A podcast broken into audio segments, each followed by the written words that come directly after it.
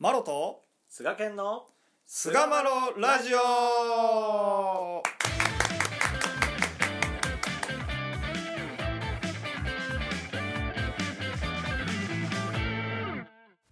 さあそれでは始まりました。第391回菅マロラジオ、おい。えー今回はですね、はい。ふと浮かぶは神心。後に濁すは人間思案とはいはいはい。いうお話ですね、こはい。れしていきたいと思います。どうぞよろしくお願いいたしおます。願いいたしますなんとなくこう悟りっぽいような感じの言葉はかなと思ったりはするけどね。そうですね。なんとなくはい。ね、まあ多分耳にしたことある人これ聞いてる人結構いると思うんですけど、西岡さんもありますよね。俺はうんあるあるある。俺はねなんか仏教の家やったかなんかのところに貼ってたと思うねんな、あ確か。え敷島の？敷島の。あー仏教の家のなんか誰が貼ったかもわからんし出典も書いてなかったけど なんかそういうのってあるやんか。ありますね。うんそれでああなるほどなっていうのはなんかすごい思ってたかななるほど。いやこれねあの私最近あの友人からあのこの言葉の出典ってどこかなみたいな、まあ、そういう使われ方するんですけどあの調べたんですよそれで。なんですけど、まあ、いろんな、まあ、母校とかにも行ったりして調べたりとか、まあ、あの話したりとかしたんですけど結果、まあ、出店どこっていうのはちょっと特定できなかったんですよ、ね。うんまあなるほどね、はい。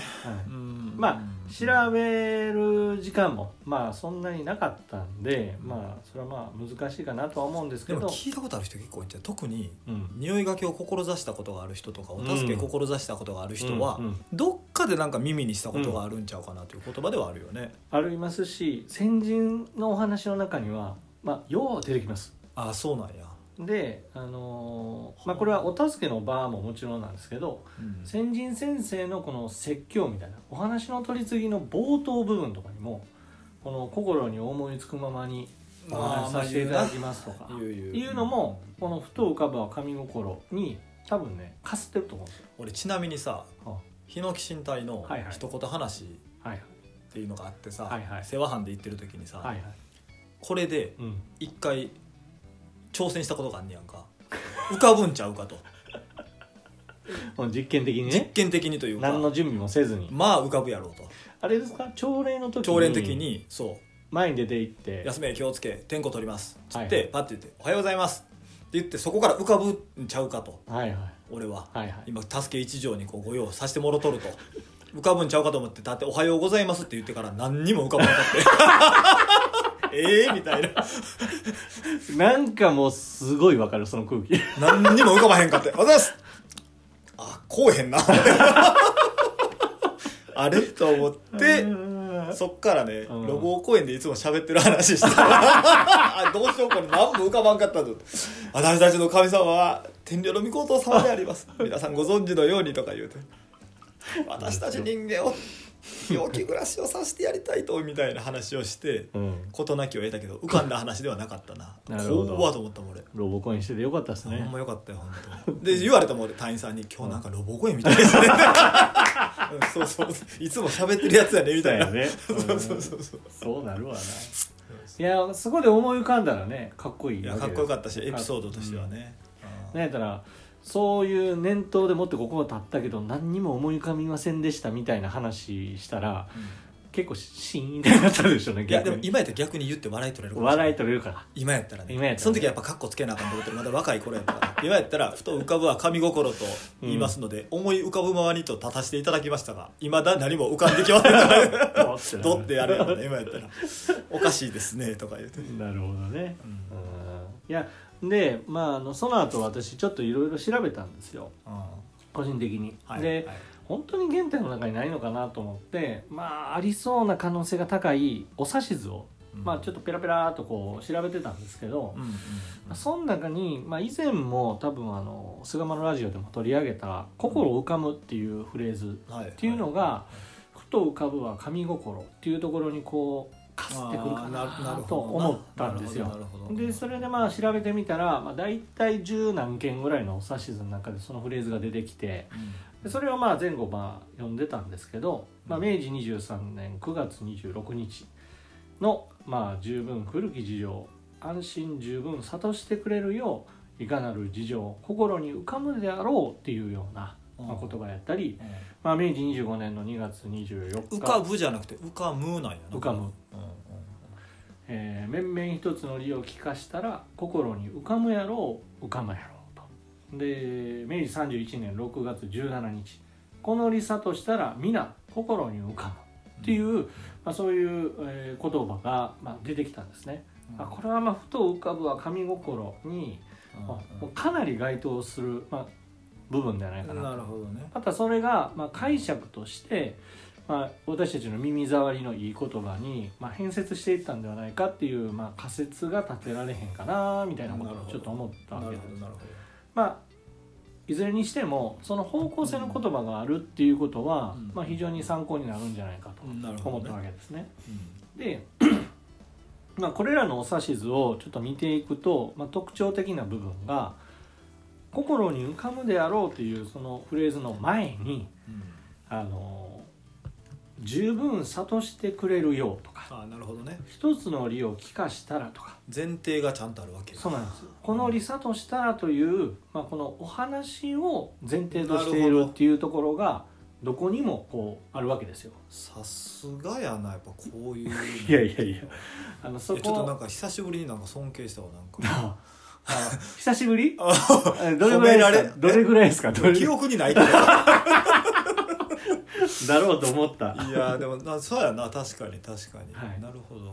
でまあその冒頭にも語りましたけど先人のお話の中の、まあ、一番最初思いつくままにお話しさせていただきますっていうような言葉、まあ、お取り次ぎさせていただきますっていうような言葉であると思うんですけどそれはおそらくその先人先生とかはもう神様からもう再三再四聞いてる話があるわけですよ。なるほどね、うん。そのお話をしたはったんですね。その内容を見ていくと。なるほど。で考えたらただ単に自分の考えがなんかパッと浮かんで浮かんできただけっていうのではないと、ないんですよ。うん。ファって浮かんだ神様の言葉を取り継ぎます。なるほどな。まあ確かにふと思いつくっていうだけのやつやったらはい、なんつうの？自分の欲望もふと浮かぶわけやんか。そうです。こう言ったら全部神心って言い出したら、みたいなね。俺あこれはちょっと菅健いじらんとこって消したふと浮かんだやついっぱいあるけど そういうことやんな。それは神心ではないっていうことやろ？それはえ？違う。違うやろ？違う。そういうことやんな。はい、それそうではないです。あはい、それはもう、俺いじりたい欲が欲の心でこう 危ねえ。はい。あれも神心かなと思ってたけど違うんだよねいやまあ後から来た方が神様が止めてくださったのかもしれないですけどね。そういうことね。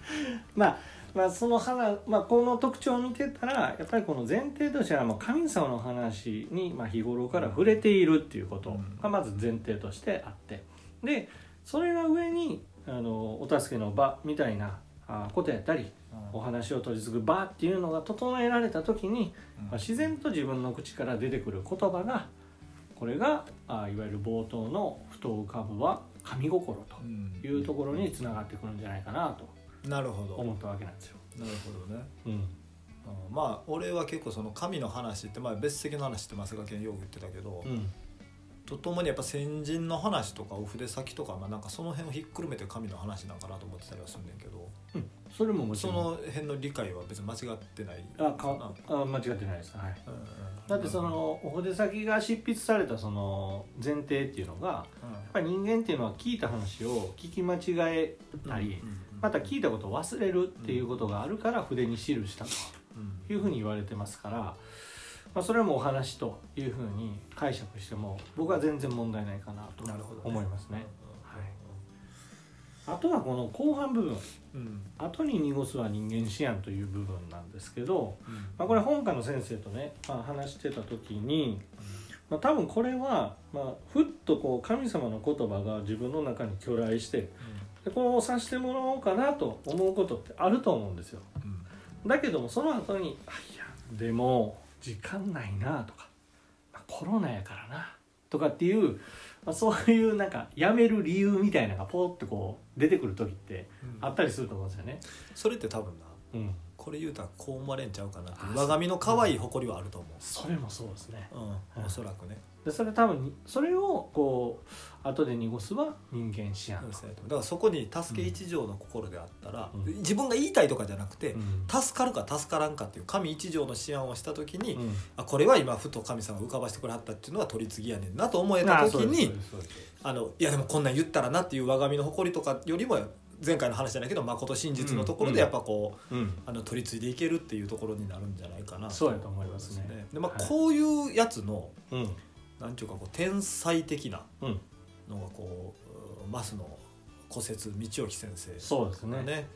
でまあ吉岡康さんのまあ前回もねちょっとお話よく出てきましたね。名著「病と心」うんうん。なんですけど、まあ、ここに書いてあった本、あのやつなんですけどね、うんうん。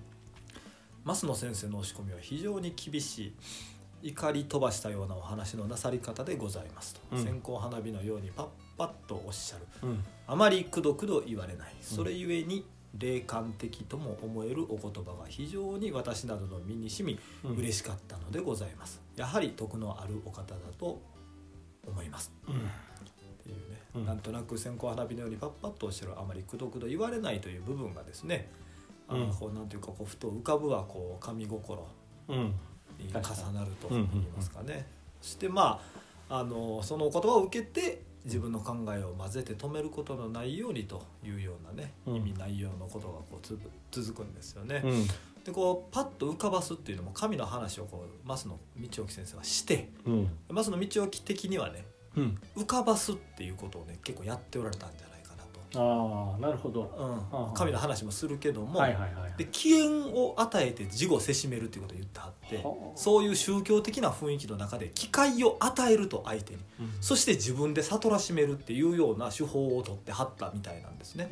でそれをこうふと浮かばすためにはこっちがああ説明してこう説明してじゃなくて機会だけを与えといて、うん。あと向こうの胸に浮かんでくるのを待つっていうようなやり方をしておられたと。なるほど、で浮かばす、うん。うんそこになんかこうなんて言ったらいいんかな。大いなる期待みたいなのがあったんかなやっぱり。で言わん言えんっていうところも、ね。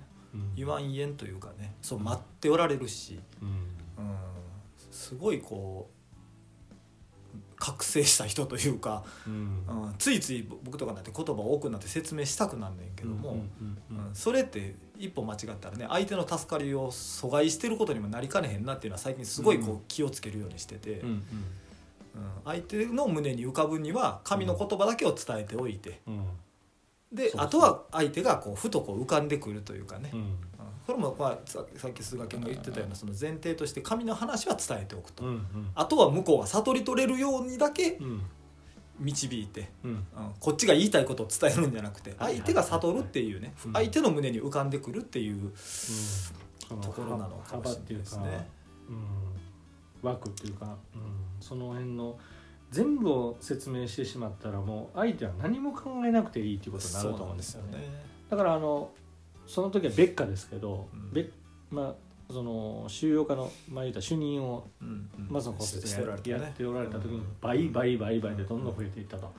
でその終了した別別家を終了した方々が結局新潟県先で、つながった人に別家に行って、まあ、その骨折先生の話を聞いてこいと。そういうことやな、まあ聞きに行ってもその時は分からんと。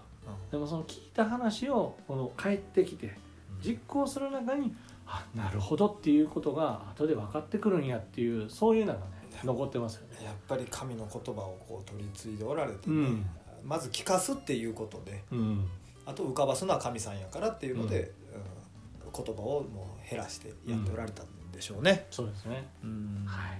神の言葉っていうものはやっぱり尊いですしうん。それをこう人間心で消すっていうことがないようにさせてもらえたらいいなって思うところですね。うんまあ、まずは神さんの話を聞く神の教えに触れると、うん。その上でうん。ふと浮かぶお筆先のお言葉とかね、ふと浮かぶ先人のお話と、うん。まあ、そういったところを神心としてこう悟っていけるような、うん。まあ、そういった日々を送らせていただきましょうというところで、はい。第391回「ふと浮かぶは神心。後に濁すは人間思案」を終わりにいたします。はい。どうもありがとうございました。ありがとうございました。